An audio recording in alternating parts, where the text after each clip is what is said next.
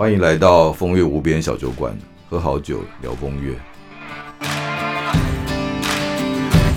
欢迎来到风月无边小酒馆单元。今天一样邀请酒博士来继续跟我们分享葡萄酒如何应用在商学相关的定律哦。首先，先欢迎酒博士，酒博士你好。大家好，张你好，我是帮忙倒酒的酒博士。不要这样讲，像茶博士一样，茶博士也帮忙倒茶。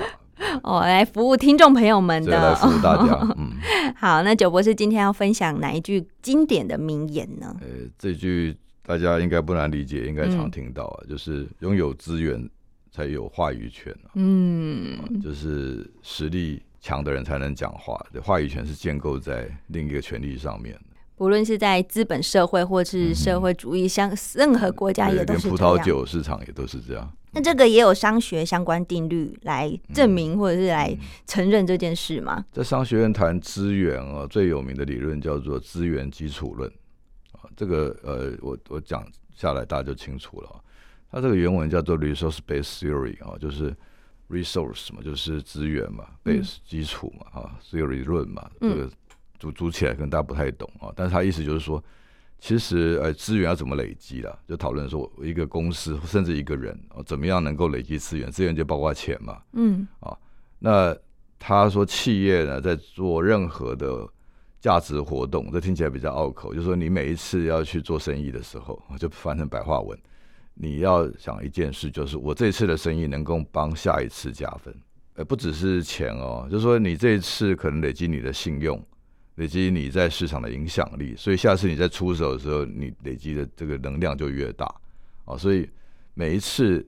要做这个呃任何的营业规划的时候，你要去考虑到为下一次能够加什么分。所以这企业越滚，就是它的这个呃资源就会越庞大，像滚雪球的概念。对，就是每一次做都要为下一次累积，像爬楼梯一样，越爬越高。嗯，哦，这就是。呃，resource-based theory 的呃核心理论，那这个其实放在呃不止商业界嘛，哦，就是我们个人哦，甚至组织的发展、国家的发展都是一样的，嗯，就是不断的累积嘛，资源会越滚越多，就像华伦巴菲特讲的雪球效应，是啊，时间是最关键的。那红酒的这个世界里头，也是用这样的方式去行销、去打造自己的品牌吗？对，最有名的就是美国嘛。哦，美国我们通常称为它是新世界的呃酒的代表国家，它它是很年轻的酿酒国啊。哦，人类喝葡萄酒呃应该超过一万年了。那像法国、啊德国这些呃意大利知名的产酒国啊，他们的呃。酿酒历史也大概都超过两千年，哦，但是呢，美国的呃酿酒历史呢，大概就是呃三百年之内，哦，那这种低于三百年的酿酒国，我们就称之为新世界，哦，像美国啊、南非啊、中南美洲，我们都称为 New World 的新世界的酒。那那些呃传统的酿酒国，我们就称为旧世界，叫 Old World，哦，就是像这个刚谈到法国、德国、意大利。那美国怎么崛起？其实它就是利用这个模式，就是它本来是没有资源的嘛。对。它怎么去呃连接跟滚动资源呢？啊，这个操作是很聪明的，然后也很少人谈到，因为很少人会用商学的角度去看美国怎么把美国葡萄酒做成全世界最贵的葡萄酒，还比法国贵。美国平均的葡萄酒的单价是已经远超过法国了，在这么短的时间内，它真的。让这个美国崛起的时间还不，就是美国虽然有三百年左右酿酒历史，但是美国酒在世界的这个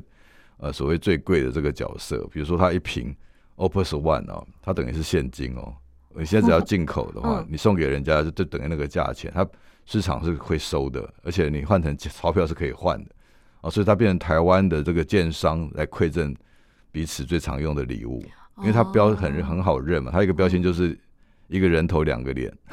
呃，两两个轮廓的脸啊，就因为它代表是两个酒庄的合作，一个法国，一个美国的合作。嗯，哦，所以你看得出来，光这瓶酒就可以代表美国人在设计酒的行销理念。他就是去吸引你最有资源的国家，叫法国，来帮美国人酿酒。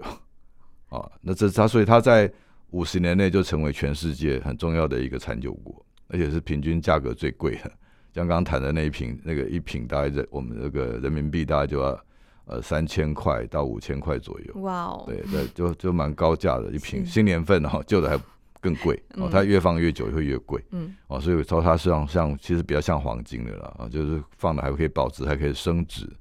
那我要谈就是美国美国人怎么做到啊？他其实就是实践的资源基础论，就是把各种资源连接起来的时候产生更大的资源，然后一次一次不断的累积。啊，举个例子来说吧，美国人其实用的一个呃套路呢是伊朗的套路，美国艺术品也是这样炒起来的，它就是把三个哦铁三角的呃三个资源串联起来。哦第一个，我们看艺术品也好，酿葡萄酒也好，一定要什么生产者嘛？对，艺术品就是艺术家、画家、啊、雕塑家这样，然后葡萄酒就是种葡萄酒、酿酒人嘛，酒庄啊，酒庄，他就你把它想象，他就是一个画家、一个艺术家。嗯，那谁来论断艺术品或这个酒的好坏？评论家嘛。对，所以这个艺术家通常是要被评论家肯定以后。才会得到市场的肯定，因为评论家是帮市场把关的人，帮消费者把关，帮收藏家把关的人。嗯，所以呢，在美国，他也建构起一个全世界到目前没人能超越的评价制度。这个人是个美国律师，因为他爱喝葡萄酒了，他就比方葡萄酒打分数，打到全世界最知名的。那那个已经没有人可以超越他，被称为是葡萄酒界的教皇啊。嗯，他叫 Parker Robert Parker 啊。所以我们现在看葡喝葡萄酒的朋友啊。他们都喜欢问你说：“哎，这瓶酒 Parker 指数多少？” 它有一个 Parker Index，哇，它已经变一个指标了。对，而且它是帮葡萄酒打分数，这是从来没有做过的事。因为法国人觉得葡萄酒是艺术品，艺术品不能打分数。嗯，啊，但是美国人就帮你打分，因为美国人很爱打打分数，很爱去评估，呃，去去测量任何的事情。他喜欢量化来看待事情，要量化。嗯，那这是美呃 Parker 开始，所以 Parker 就变成评论家一个代表。啊，所以你看美国为什么今天葡萄酒学习这么快？因为他自己培养了全世界级的评论家，创造了自己的论述，所以他把一瓶酒用一百分来记。所以业界就有一个俗语叫做：呃，被 Parker 打九十分以上的酒不够卖，被他打九十分以下的酒呢卖不掉。哦，而且甚至有法国酒的酒庄的主人呢，因为分数被打低而自杀。然后还有传说说，哎，因为呢要巴结帕克，所以他去法国访问的时候，还有这个酒庄的呃女儿呢，自动要嫁给他，要现身，要现身，对，这个都是传说了啊。但是自杀这个事是有一个新闻是是是是被一直在追的，嗯，对，那真的某种程度是呃有更深的脉络哦，就是说因为。帕克尔都是喝波尔多的酒为主嘛，所以他有一次评的是 Burgundy 的酒，而且那瓶酒是放到美国的仓库里很久，他放在屋顶，它整个坏掉酸掉了嘛，所以帕克尔喝到那批酒是本身品质就有问题，但是他打分数打不好以后，那个酒庄主人觉得说我被侮辱了，他就自杀了，嗯，这个是发生过的历史，对，所以美国是用刚讲铁三角嘛，生产者啊、评论者跟这个供给者。就是画廊跟或者是卖酒的这个这个酒商平台，所以酿酒人跟品酒人啊，评论的评跟这个卖酒人，他们三个串起来。美国是用这种方式把资源累积，然后变成一个循环，不断的去呃炒作美国酒。那九博士，你觉得为什么法国人当然一定不会买买单嘛？这样的一套说法，那为什么其他人却是嗯。深深受到美国这一套来去？看待事情，而不是一样就觉得法国才是葡萄酒的先驱啊！我们应该要以法国的标准为标准，怎么会转向要以美国的标准为标准呢？这个就是实力主义吧，就是全世界呃能够透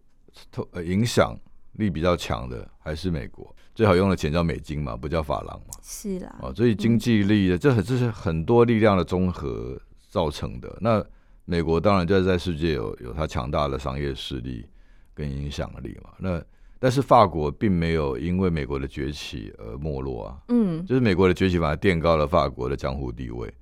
我们反而觉得法国酒还更高级，因为美国酒再高级超越不了法国的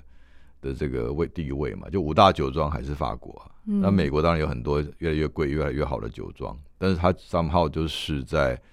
呃向法国致敬。因为他们的所有的酿酒美学都是源自于法国，这是美国人到今天都不会否认的事。所以我们现在知道，以后呢，我们在挑葡萄酒的时候，不要只是单看嗯，这个帕克指数，对，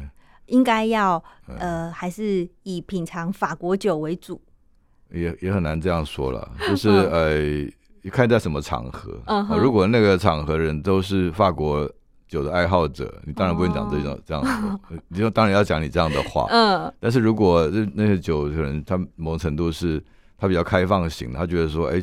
这个喝酒要有些比较甚至喝酒喝的很专业的人啊，喝得很资深的朋友啊，他们反而觉得说是多元是很重要的，嗯就是你不能只喝新世界或旧世界，酒的世界的迷人就是在于它真的很多元啊，也就是说。全世界啊，人类的历史永远没有有一个人可以喝遍全世界的葡萄酒，那它是最难的，它是最贵的嗯，它是最复杂、最有知识的酒。哦，所以它是很迷人的一个饮料。嗯对，那但是因为葡萄酒光现在，我们就假设今天开始，全世界葡萄酒庄不再生产新的酒，嗯呃，我们够都喝喝不完那么多了，嗯就是因为嗯太多太多了，就是新的酒庄，然后就每个酒庄又会呃生产自己的新酒啊，所以这个所以这个世界在商业世界来看的话，就是它它又很关联，因为最顶尖的商业人物也几乎没有不喝不喝葡萄酒的，像我开过一门课，呃，我我那个门课的宣传标语就是说。呃，你是一位很成功的企业家，但是当坐进国际的餐桌以后，你是没有话语权的，因为人家一开始都谈酒。但是你知道吗？这个这句话打动的人就是很精准的，就是真的有在世界的餐桌开过会的企业家，他就来上我的课，因为他知道说他进去，他英文再好都没有用，因为你英文不太好，你不能参加人家话，因为他们一开始已经谈葡萄酒，一定问你说在考对方的嘛，说哦，那你今天这样的场合、这样的菜，你要喝什么酒？哇，他是有一套，他等于进去就开始考你试了。哦嗯那你这个人再有钱，你坐进去你没有品味，他他就看不起你啊。然后他就即使说，哎，你因为全世界有，如果你是好的呃商品啊，好的这个精品也好，或者怎么样，你你要需求人一定很多嘛，一定嗯他一定不是考虑钱而已、啊。嗯他要做事情，他做这个生意，他看他高不高兴。所以你要跟他在站在一起平起平坐，你跟他品味拉平是很重要，特别是在欧美日这些国家。嗯他不是只看你钱，因为钱实际上有钱人太多了嗯啊，所以这个反而是呃，我觉得在台湾的经验上是很特别，就是哎，真的很很多很成功的企业家，他喝了一辈子酒，他还是不懂酒啊。嗯啊，他比如说他他知道酒很贵，他只知道价格，但是他不知道酒的价值。那在美国，他的成功经验其实是比较多，是累积在价格上面了。所以美国今天还是在葡萄酒的世界里面觉得比较 low 的，对吧？对，当然是我个人意见。不代表这个任何任嗯何其他方的立场。是是，好，谢谢九博士今天分享哦，有关于呃美国如何在经营酒这一块市场上运用铁三角对，这样的一个概念，论，对资源基础论的方式，来让葡萄酒发扬光大。好，谢谢九博士，谢谢大家。